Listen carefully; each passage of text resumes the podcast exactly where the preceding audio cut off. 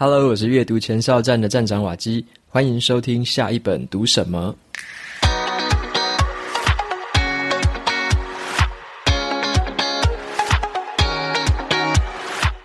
今天我想要跟大家分享的这本书，它的书名叫做《一小时的力量》。那这本书呢，我自己有挂名推荐，因为我非常非常喜欢这本书里面要传达的概念。一小时的力量讲的就是说，在起床之后的第一个小时，全力以赴做自己真正喜欢，或者是那能够达成你目标的事情。所以在今天的节目里面，我想要跟大家分享这件事情。那这本书里面又做了更有系统性的一个统整跟说明，所以我要跟大家分享的这本《一小时的力量》，是我自己同时也有在保持的一个习惯，也可以叫做是一个晨间习惯吧。醒来之后你要做的一个晨间习惯，或者有些人会叫做晨间仪式。OK，那今天的这本书呢，同样因为有挂名推荐嘛，所以出版社有送我们两本的这个抽奖证书，所以有兴趣的朋友们可以在 Show Notes 里面找到部落格文章的连接，进去之后拉到底下输入你的 email 就可以参加这次的抽奖活动，总共抽出两本证书。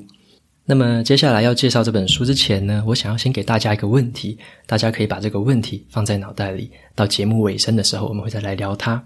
这个问题就是这样的。你可以想象一下，如果你有一个超能力，这个超能力呢，是让你可以每天拥有二十五个小时，也就是说，你比所有的人都还多出一个小时的时间可以运用。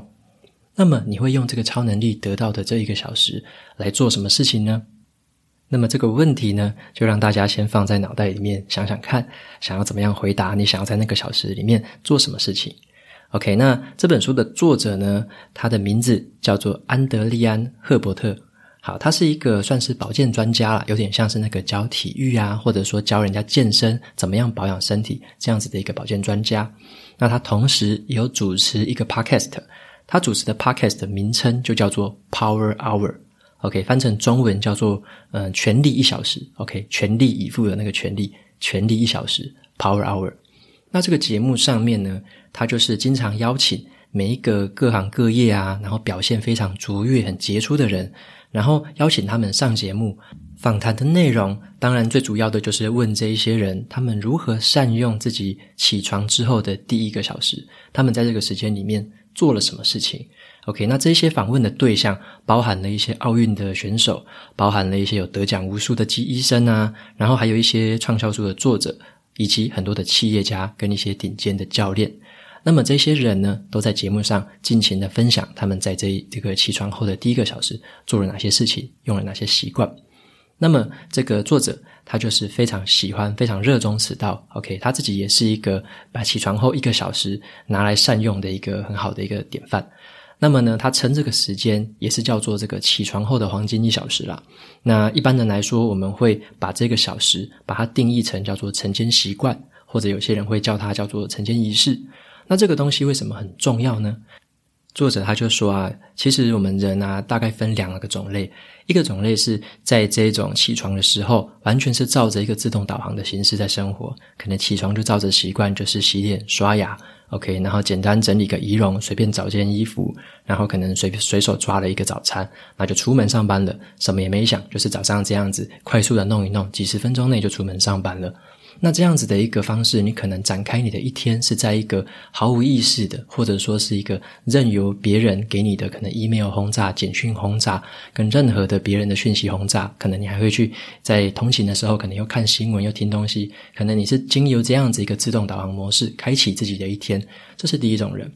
那第二种人，作者就是称这些人叫做他们会善用这个全力一小时的这样子类型的人。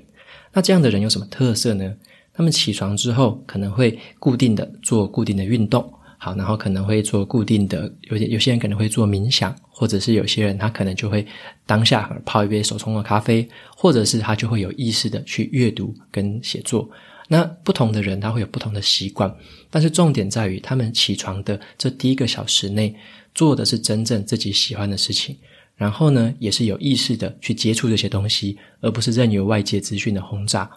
那么他们也会在这个时间里面善用这个时间。如果他们有一些长期的目标想要达成，这些人会善用这个起床的这一个小时的时间。当这个时间一久，两种人的这样子的一个长期的发展，就会产生很巨大的变化。OK，就是没有意识自动导航的人，没有善用前面一小时的这些人，他可能相对于这些有善用这一个小时的人，比起来，这个差距会越拉越开。那么这本书在谈的就是如何善用这个一个小时的时间，它为什么重要，以及我们该如何有系统的去建立起这样子的一个习惯。那么这本书呢，作者他就分成了六个架构在里面说明，分别是如何建立还有设定自己的心态。如何去培养这个早起，然后善用时间的习惯？再来是如何维持一个良好的运动？接着是你要改善你的睡眠。再来还有要善用人际网络之间的互相帮忙，以及呢，如何去制定你长远的目标。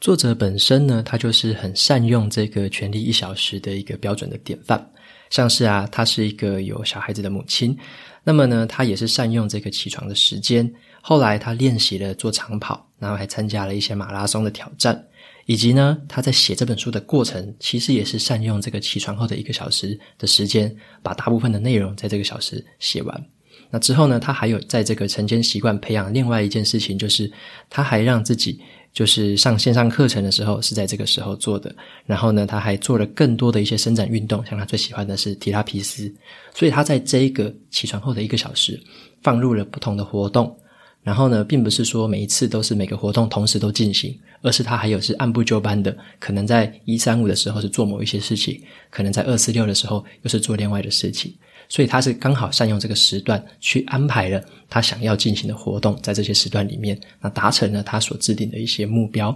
所以在这本书里面，他就介绍了他怎么样去做到这件事情，以及他怎么从他访谈的人身上学到了更多不同的一些启发。那么我喜欢读这本书的原因还有一个，就是呢，我自己是一个早起的人，我同样也有晨间的习惯。那我的晨间习惯的时间更长一点，我是大概花了一个半小时的时间在做我的晨间习惯。我是六点起床，然后最后会七点半的时候出门上班。所以我自己也是过去两年多来都是这个晨间习惯的爱好者。那我也可以很不夸张的说了，就是这个习惯算是改变我生命最重要最重要的习惯之一。到现在我还是坚持持续做这样的晨间习惯，而且几乎已经不太可能去放弃了，因为我会，因为我之前曾经有放弃过一小段时间，几个礼拜的时间就是浑浑噩噩的，结果会后来有一个很明显的差别，就是你会知道的是，在你有晨间习惯的时候，那一种有意识、有主导力的一个感觉，跟那个浑浑噩噩的感觉差别真的是太大了。然后会很不能接受自己那个样子，所以最后还是拉回来了这个主轴。所以现在就是开始持续的维持这样的一个习惯。所以我在去年的时候，其实也有分享过另外一篇文章，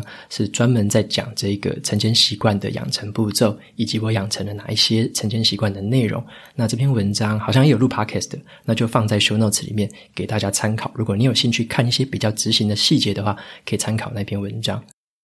那么接下来呢，我就跟大家分享一下，从这本书里面我学到了哪一些对我来说是很印象深刻的东西，以及这本书里面一些基本的架构。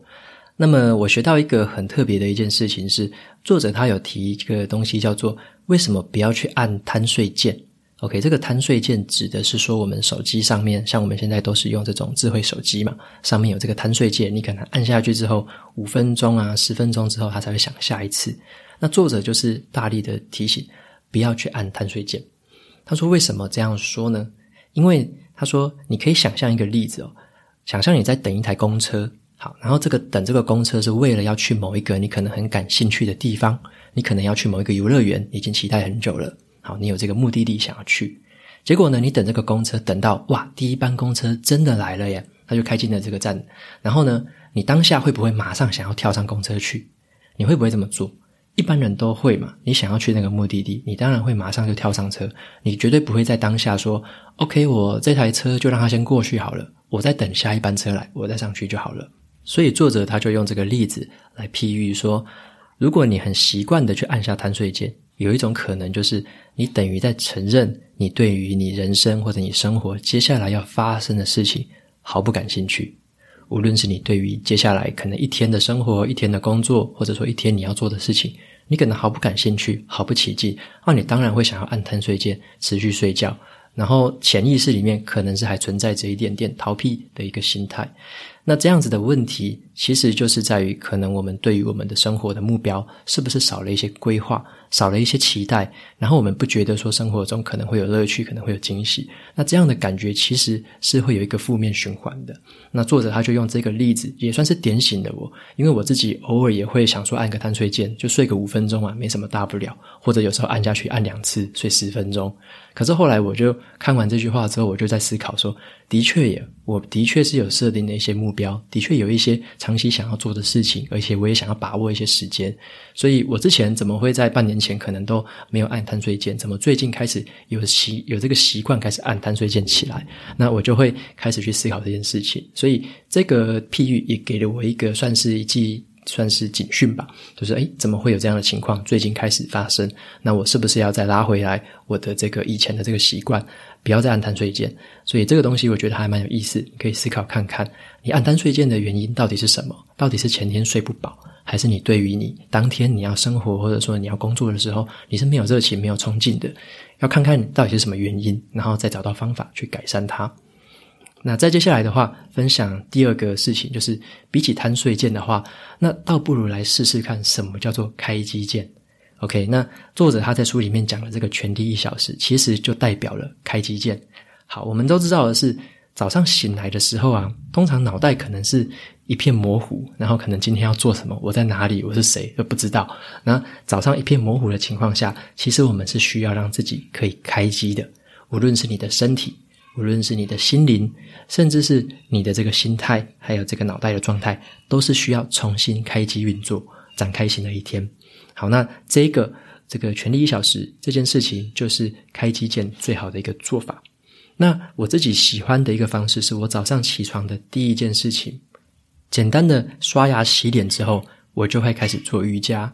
好，那这个跟书中也有同样的一个呼应，像是作者他有提到了早上起来之后有三个运动是非常值得参考的哦。第一个是瑜伽，第二个是慢跑，第三个是举重。好，那我自己的话是喜欢瑜伽，因为我喜欢它的感觉是这样：我在做瑜伽的同时呢，我可以感觉到我的呼吸很深入，就是我可以把空气吸进自己身体里面，当下非常的专心。然后呢，我会感觉到这些氧气进入到我的肌肌肉里面，然后透过我的血液在里面循环，那么我就可以帮助身体慢慢的苏醒过来。当你的身体苏醒过来之后，它会慢慢告诉你的大脑一个讯息，它会告诉你的大脑说：“我现在是很平静的状态，而且虽然瑜伽可能带给我一点点的不舒服，但是我可以忍受这个不舒服，我是有控制权的，一切在我的掌控当中。”我想要慢，我想要快，都可以当下掌握我自己身体跟我自己心里的想法。所以做瑜伽的同时，也有一点点冥想的那种感觉，就是当下的这个心情是非常平静、非常祥和的，然后身体是慢慢的苏醒过来。所以简单的一个，像我自己都是做二十到三十分钟的运动，整个心情就就是好了起来，然后整个身体开始苏醒过来，也就是代表了我接下来。开始有能力去应对接下来一天里面要做的事情，OK，所以这样子的一个晨间仪式，等于是你帮自己打造了一个开关，你就在那个时候按下那个开关，开始做那样的一个事情，然后让你的这个身体醒过来。除了瑜伽可以带来这种掌控感跟这种平静的感觉之外，作者还举了另外两个例子，也是运动。像作者他本身呢，非常喜欢慢跑，那他慢跑带给他的一个好处是什么？他会感受到，他每天早上跑的这一个小时，他能够感受到非常的自由，而且他会知道自己有目标在往前方慢慢的跑。然后呢，他也会知道自己每天都在采取实际的行动。OK，所以慢跑带给他的这些感受。那他也有访问其他的人。有些人的早上起床的运动是喜欢去做一些重训，开始，然后就让身体醒来之后开始做一些重量训练。那这些人说，为什么我要做重量训练呢？那他们就回答了，他说：“我可以有一种我自己很强壮的感觉，我可以在举重的当下感觉到我还可以把自己，甚至是可以把自己举起来。这种强壮的感觉带给他们自信，带给他们勇气。所以有些人喜欢在早上做举重的这些好处是刚刚说的那些。”好，所以说，在这个运动的部分，其实你无论是做哪一种运动，你都可以让你自己的身体在早上慢慢的苏醒过来。那么书里面还有提到另外一个是怎么样让脑袋醒来，作者他就推荐了两个最常见的做法。第一个当然就是阅读。那很明显的就是在早上的时候，你的脑袋，如果你的身体已经醒来了，这时候你是非常清醒的，在这个时候开始阅读会是最好的状态。你可以让脑袋是从这个开机的状态下开始吸收阅读的资讯，无论你是看书啊，或者说看一些报纸，甚至是吸收一些你已经整理好，或者说一些比较高品质的一些资讯都可以。早上进行阅读，吸收一些资讯是很好的一个方嗯方式。但是这个阅读的时候，你要注意的是。嗯，不要看开始看 email，因为你如果直接开信箱，email 一堆杂讯进来，你就开始被干扰了，你可能可能会中断你当下的思绪跟你要做的事情。所以阅读尽可能的是在网络断开的情况下，OK，比较是有意识的，有办法掌控自己要看多少，要看多久。那再来的话，脑袋第二个苏醒的方式，作者还有提到一个是，他有时候会拆两个部分啊，他可能前半小时是运动。那后半小时呢，他就会做一个写日记的一个习惯。那个日记也不是说一定要记录当天要做什么，而是说他用那个日记去启动了他脑袋里面的几个问题。那他会问自己这几个答案来展开他新的一天。例如说，他会问自己说：“我今天想要拥有什么样的动力？”那他也会问自己：“我今天可以向谁学习呢？我今天可以帮助谁？”那你就把它写下来哦，就是你边问自己，可以边把它写下来。那再来的话，他还有问说：今天的我可以做什么事情，好让我在一年之后更接近理想中的自己？他还会问我今天最期待的是什么事情，以及他最后一个问题是我今天最感谢的是谁？那么作者他透过这几个问题，在自问自答的过程中，他会去让你的脑袋开始有意识的去思考：我今天到底要做什么？到底要期待什么？我想要学什么？我要帮谁？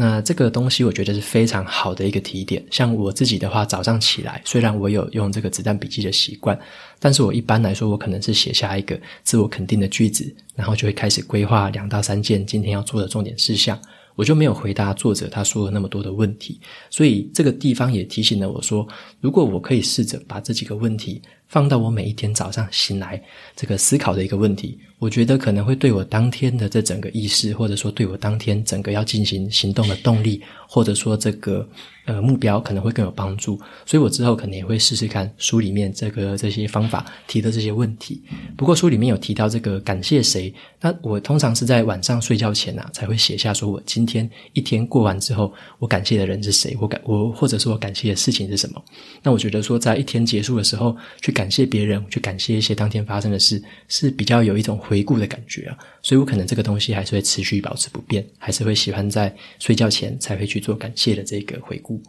那么书里面作者他就有提到了三种不同的方式啊，他就给了我们一些建议，说你可以怎么规划自己这一个小时。他说第一种最简单的，你那一个小时之内都做运动，好，这是第一种方式，完全做运动。那第二个方式是，你可以拆一半，你可以一开始的时候先运动半小时，后面半小时。在做启动脑袋的事情，例如说，你一开始的半小时先瑜伽，后来的半小时你再阅读，这是一个方法。好，那再来第三种方式是拆得更细的，它可能是拆成二十分钟、二十分钟跟二十分钟。好，那你前面二十分钟一样做运动，中间的二十分钟可能也是做一些启动脑袋的，像是阅读或写作。那最后的二十分钟再留下来做任何你想要做的事情。例如说，你可能想要规划当天的重点，或者说你想要就是那时候二十分钟，你如果说当下非收信不可，非看讯息不可，好，那你就留二十分钟给你，然后你在那个时候快速的看，但是你要尽量记得是当下是你要有主导性的，你要有意识的，不要说看完之后就开始分心。那这个时候就是你虽然可以做自己喜欢的事情，但是还是要注意，这个时候是在你的黄金的一小时之内。你要有意识的去利用这段时间，所以说他有提供不同的方式，可以让我们去采用。每个人都有自己适合的方法。那如果你要尝试这个习惯的话，我的建议是说，一开始尽量只采取某一个行动就好了。例如说，一开始就做一个简单的运动，不要太贪心，一次全部都要。那你就是循序渐进啦，一次采取一个行动，做习惯了，可能半个月，一个月了，再加入另外一个行动。那么你也可以去尝试看看各种不同的这个采取的行动对你的早上带来什么样的方呃帮助。如果没有帮助，或者说你觉得做了也不喜欢，然后觉得很无聊、很没有意思，那你可以把它放弃掉，再尝试一些不同的习惯。那如果说你对于这些习惯有更多的好奇的话，那你可以去看另外一本书，有另外一本书叫做《起床后的黄金一小时》。OK，那这个我也放在 show notes，就是我开头有提到这篇文章。那一本书的话，比较偏向于他把一百多个人的这个晨间习惯吧，把它汇整起来。你可以把那本书当成是一个晨间习惯的百科吧，它里面有非常多种的习惯，你可以从那本书里面挑到可能对你有帮助的一些习惯。那在这一本《权力一小时》里面，比较专注于在讲这个权力一小时的这件事情，所以是以架构有步骤的来讲，那就比较没有像另外一本书。列举了这么多个种类，所以这两本书里面提供的帮助跟他们涵盖的面向是不太一样的，所以两本我其实都蛮推荐的。好，那再来就是这个《权力一小时》呢，这本书里面还有提到一件事情是让我印象深刻的，作者在里面说了很多次一个叫做“拿回时间”的这个说法。作者为什么要说这个起床善用这一个小时是叫做拿回自己的时间？为什么他用这个字？英文它是叫做 “get back”，就是拿回来。那他的说法是这样子的，他解释说，我们其实善用这个小时，就等于是去拿回那些原本是属于我们的东西。他认为这个一个小时本来就是属于我们的，只是呢，我们有意识无意识之间，常常让它被浪费掉了，甚至是被别人偷走了。对不对？那你可以知道的是，这一个小时本来都在那边啊。早上起床，假设说是好六点到七点之间，一直都在那边啊。那如果说我们让这段时间，假设你是睡觉把它睡掉了，那就很可惜，因为在早上这个时间，通常是最就是没有人打扰的，然后整个世界都还没有醒来。在这个时候呢，你会感觉世界非常的宁静，然后只有你自己开始这一天，你可能就会在这个时候有一种比人家还要抢先一步，比别人还要开始快开始展开这天的感觉，会有一种算是小小的这个成就感吧。如果你在那个时候又做了一些很有进步的一些事情，那你会觉得诶，蛮有成就感的。所以作者他就说，那个时间本来就是你的。如果你经常熬夜啊，经常睡过头，或者说你经常按贪睡键，直接就睡一个小时过去，那你。就是自己浪费掉那些时间。另一种是你这个时间被人家偷走的，也就是早上起床，你可能虽然有半小时、一小时的时间在出门之前，但是你就马上拿起手机，马上看电子信箱，马上看这个 LINE 上面的讯息，看 Message，然后开始滑 IG、滑 FB，就这样划掉了那所有的时间。那这个时间就等于是被别人偷走的，被 APP 偷走的，被演算法偷走的。所以这两种情况都让我们没有办法好好享受这个起床后的一小时的时光。所以这个是我觉得作者他说所谓的拿回时间是一个蛮具体的一个表现，就是这个东西本来就是属于你的，那你要不要去用它？你要不要把它拿回来？还是你就把它放在那边，让它放在那边，然后你也不使用？这是很可惜的。所以回到开头的这个说法，如果你一天当中有二十五个小时可以用，你会怎么用那一个小时？你会把那个小时拿来做什么事情？这个答案呢，说不定每个人都不一样。但是作者他就有分享了，他访谈了很多人，他们都有回答这个问题。因为作者很喜欢在 podcast 最后，他去问这个受访者这个问题：说你如果二十五个小时，你那个小时怎么用？很多人的回答很有意思。有些人他可能就说我想要读更多的书。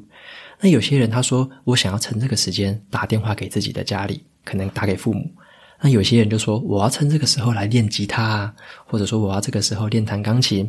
那有些人呢，他会说，我想要利用这一个小时来做一些有可能我的斜杠事业，或者说来规划一些我要新事业展开的一些方法。那每个人用的用法都不一样，每个人重视的事情也都有所不同。但是你会发现的是，他们都想要在这个小时内做他们真正喜欢的事情，做他们真正热在其中的事情。其中有一位这个受访者，就是一个前橄榄球员呢。那他说到了一件事情，他说他认为掌握这个起床后的这一个小时，有点像是一个超能力。OK，比别人多出了这一个小时的时间应用，这简直是一个超能力。那他说的是什么？他说生活中总是有许多的不确定，每个早上呢都有一些不同。但如果你是以一个仪式，或者说以一个习惯展开你一天的生活，你就能决定接下来的一天该怎么过。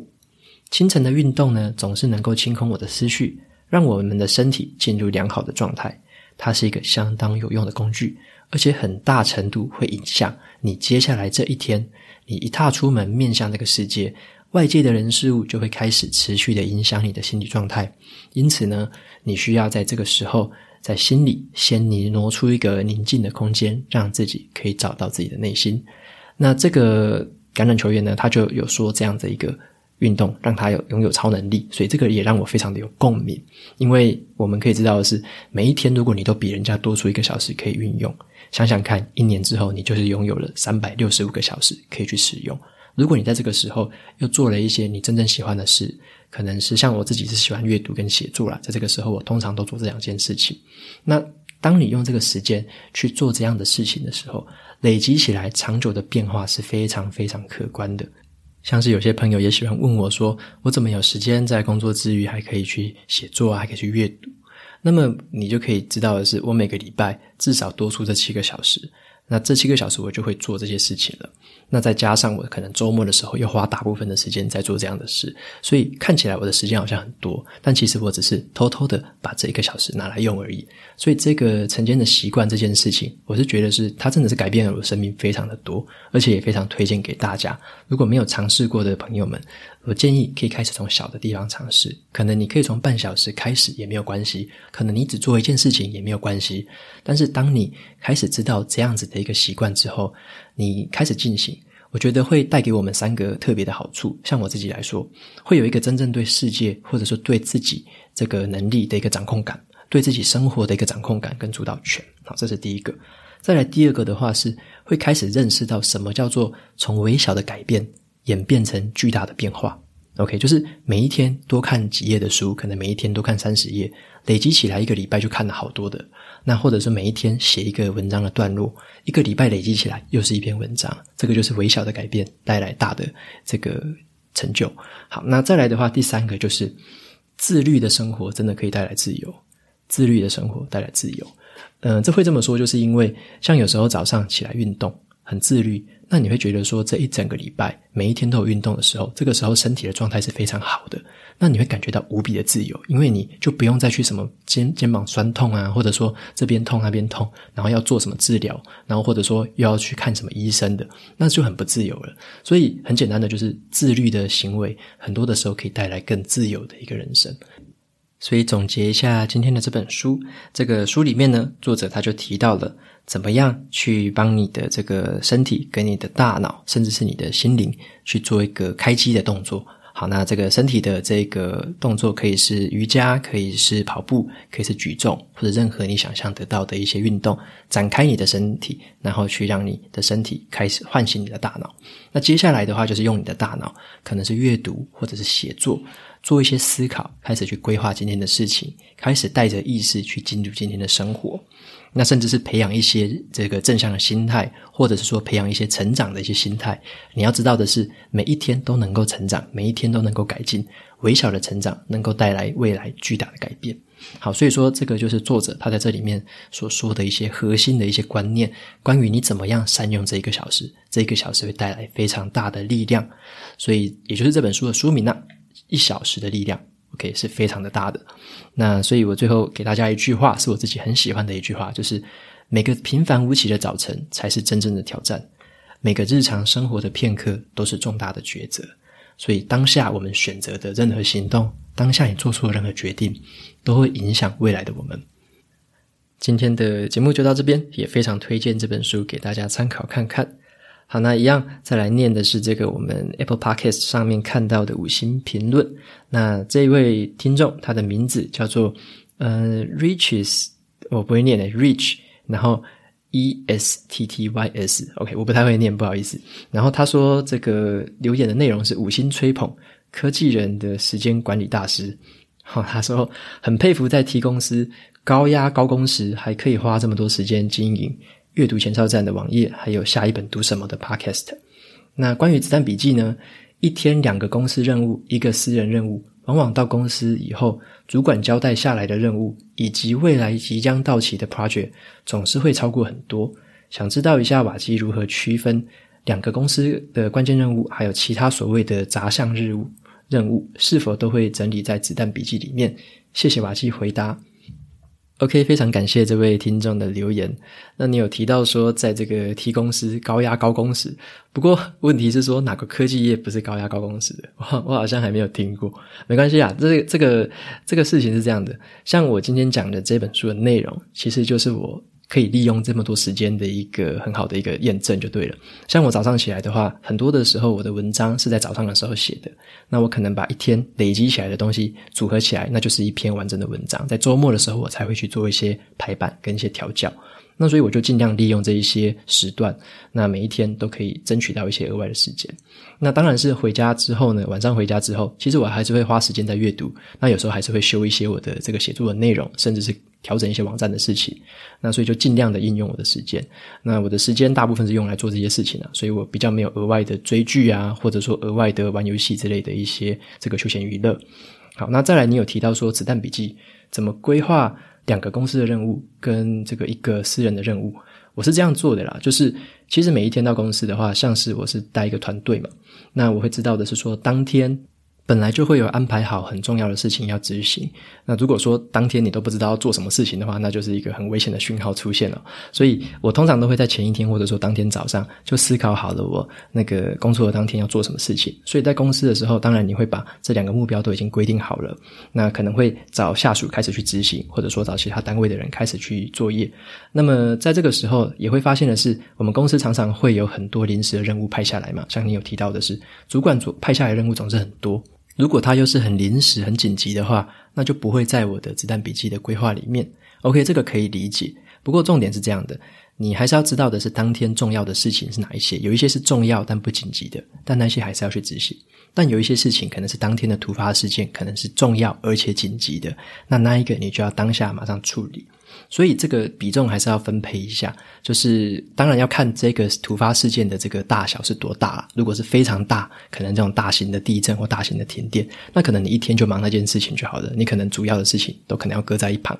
但如果是普通的这些突发的事件，你就要稍微交错一下。那去把你这样子的一个安排方式，像我自己会有一些团队的成员，或者说我其他单位的这个成员可以协助，那我就会尽可能的去做一些派工跟一些沟通，然后在这个情况下去把一些比较紧急的事情用派工或者说用合作的方式把它做掉。那重要的事情，例如说有一些主要的 project，本来它就是每一天或者说每一个礼拜都要有进度的。那他就一定要在你的这个心里面的优先序排上一个位置。那你无论是怎么样，你都要排时间给他做。有时候甚至要跟主管反映的是说，有一些太临时、太小的事情，能不能跟这些重要的事情优先序稍微对调一下？这个时候，我相信主管如果听得进去，或者说他对于那些主要的任务也有他自己的优先序的话，他可能就会做出比较正确的判断。所以这个部分在跟上的一个跟主管的一个沟通，我觉得是很重要的一个层层面。好，那再来，你有提到说我会不会把一些杂物都记在笔记里面？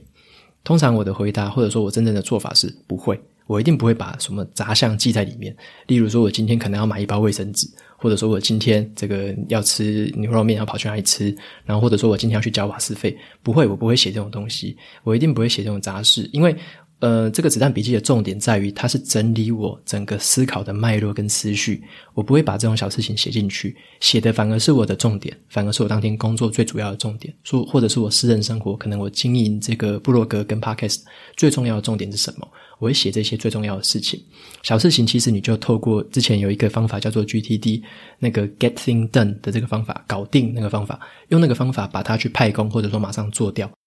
甚至有一些不重要的事情，你还可以用刻意拖延的方式，用 delay 的方式把它 delay 掉，也不会有什么影响。所以有些事情是这样，你就可以用一些 getting done 的一些方法，GTD 的方法，这个去处理。那把杂项大部分我都用那个那个方式去面对。那比较重要的事情才会回到我自己，比如说专案主轴，可能是用 PDCA 的方法，可能是用平常这个专案管理的手法在执行。比较重要的这些任务，OK，所以我的子弹笔记大部分是以我的主轴为主，反而不会去记录很多的杂事。那这个方法是因为我之前曾经有试过把一些杂事、把一些小事情都记下来，那你会发现那个成果非常不好，因为你每一天光是在那边写东写西，你会觉得这个很阿杂，你一定久了就不想写。所以要写东西一定是要够简单，所以我一天写下来的 bullet 大概不会超过十个，就是大概是一三三一吧。我之前的一个架构大概是这样，所以大概八个到九个之间就差不多了。所以我不会写太多东西，但是写的都是我真正重要的东西。当天有收获、有想法，甚至是我有时候会把一些回馈跟反省写在里面。所以这个是写重点就好了，小东西的话，真的用其他比较简单的方法解决掉就可以了。OK，那今天聊的好像有点超过时间哦，不过没关系啦，就是兴致一来就会一直讲一直讲。好，那节目到这边就进到了尾声喽。如果你喜欢今天的内容，欢迎订阅下一本读什么，然后在 Apple Podcast 上面留下五星评论，推荐给其他的听众。你也可以用行动支持我，每个月赞助九十九元，帮助这个频道持续运作。如果你对这个频道有任何的想法，或者有想要问我的问题，欢迎在 Show Notes 里面的语音信箱留下你的声音给我，或者说直接 Apple Podcast 的五星评论给我。我每周呢也会在阅读前哨站的部落格分享一篇读书心得。喜欢文字版的朋友们，别忘了去订阅免费的电子报。好的，下一本读什么？我们下次见，拜拜。